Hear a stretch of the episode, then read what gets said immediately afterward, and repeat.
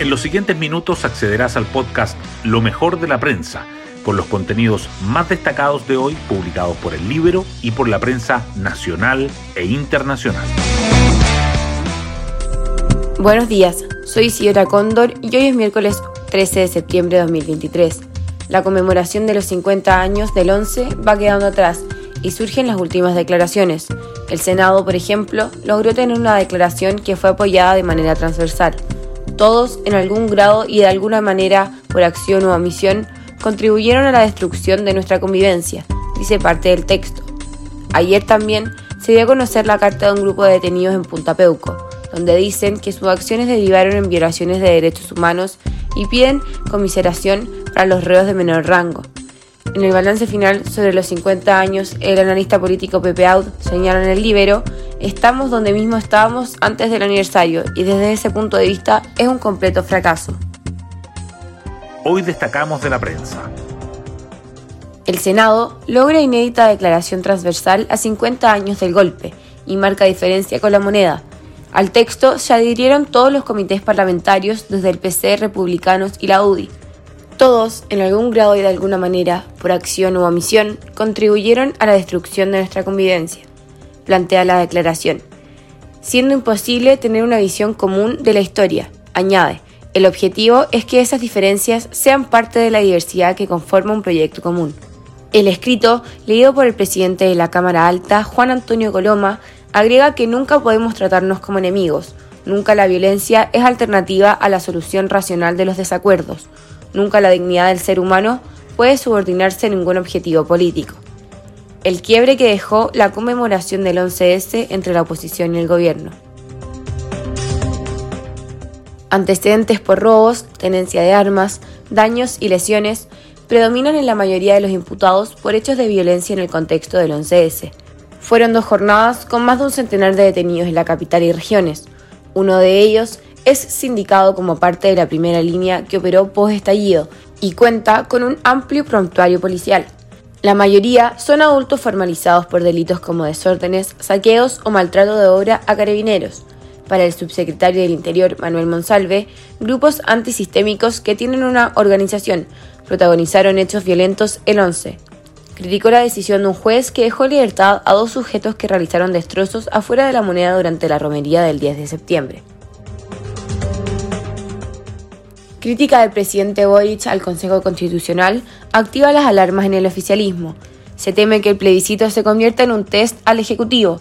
A la coalición gobernante le preocupa que si la moneda se inclina por rechazar la propuesta, suban las posibilidades de que gane la opción de aprobarla.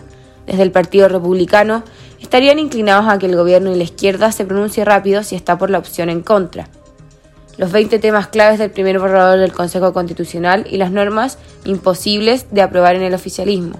Alejandra Kraus, DC. Al Consejo Constitucional le faltó muchísimo rigor y seriedad en la propuesta y redacción de enmiendas. Derechos Humanos, condenado por la Caravana de la Muerte, alude a tesis de cadena de mando expuesta por General Martínez. Waldo Ojeda, quien cumple pena de 10 años por el homicidio de 13 personas en episodio Copiapó, afirma que siguió órdenes irresponsables entregadas por nuestros superiores en el mando militar, que nos obligó a obedecer sin más alternativa que el costo de nuestra propia vida. Por su parte, ayer se dio a conocer una carta de internos de Punta Peuco que reconoce violaciones a los derechos humanos y pide conmiseración para los condenados de menor rango militar que están detenidos por cumplir las órdenes de sus mandos. Cordero valora la carta pero dice que no se evalúan beneficios por ahora. Hoy en la portada del Libero. Primer condenado por caso de secuestro y descuartizamiento en Coyipulli cumple sentencia a libertad. Héctor Artigas Vázquez fue condenado por el juzgado de garantía de Coyipulli por su responsabilidad como cómplice en el delito consumado de secuestro calificado. El tribunal le impuso una pena de tres años y un día de presidio efectivo, ya que facilitó el auto en el que trasladaron a una de las víctimas, pero la Corte de Apelaciones le otorgó el beneficio de libertad vigilada intensiva. Artigas es el primer condenado por el doble secuestro con torturas ocurrido en junio de 2021 en la Araucanía. Los otros 11 acusados están en prisión preventiva esperando la audiencia de preparación de juicio, fijada para noviembre. Hasta 200 funcionarios menos en un hospital. El impacto del fin de los honorarios COVID en los centros asistenciales. El término de los contratos de más de 6.300 funcionarios anunciados por el Ministerio de Salud tras el cese de la alerta sanitaria levanta críticas y conlleva movilizaciones de los afectados.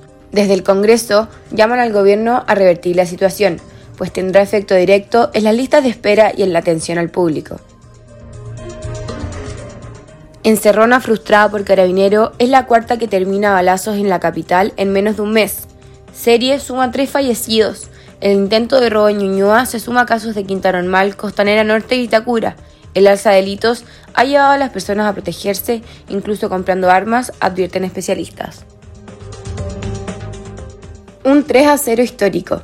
Chile vive una jornada perfecta ante Suecia por Copa Davis. Los nacionales ganaron los tres partidos del enfrentamiento ante los nórdicos, logrando por primera vez desde que se creó el Grupo Mundial una victoria en la categoría máxima de la competencia en el extranjero. El viernes van contra Italia. El nuevo Chile se exige al máximo para obtener un punto de local. Igualó sin goles ante Colombia en un disputado duelo. Tras una buena primera hora de juego, La Roja acusó la fatiga física de la batalla, perdió jugadores lastimados y arañó apenas una unidad, la única de la fecha doble eliminatoria. Arturo Vidal se fue en ambulancia por los problemas a la rodilla y Alexis luchó hasta el final, pero no fue suficiente. Y así llegamos al final de este podcast, donde presentamos lo mejor de la prensa. Me despido y espero que tengan una muy buena semana.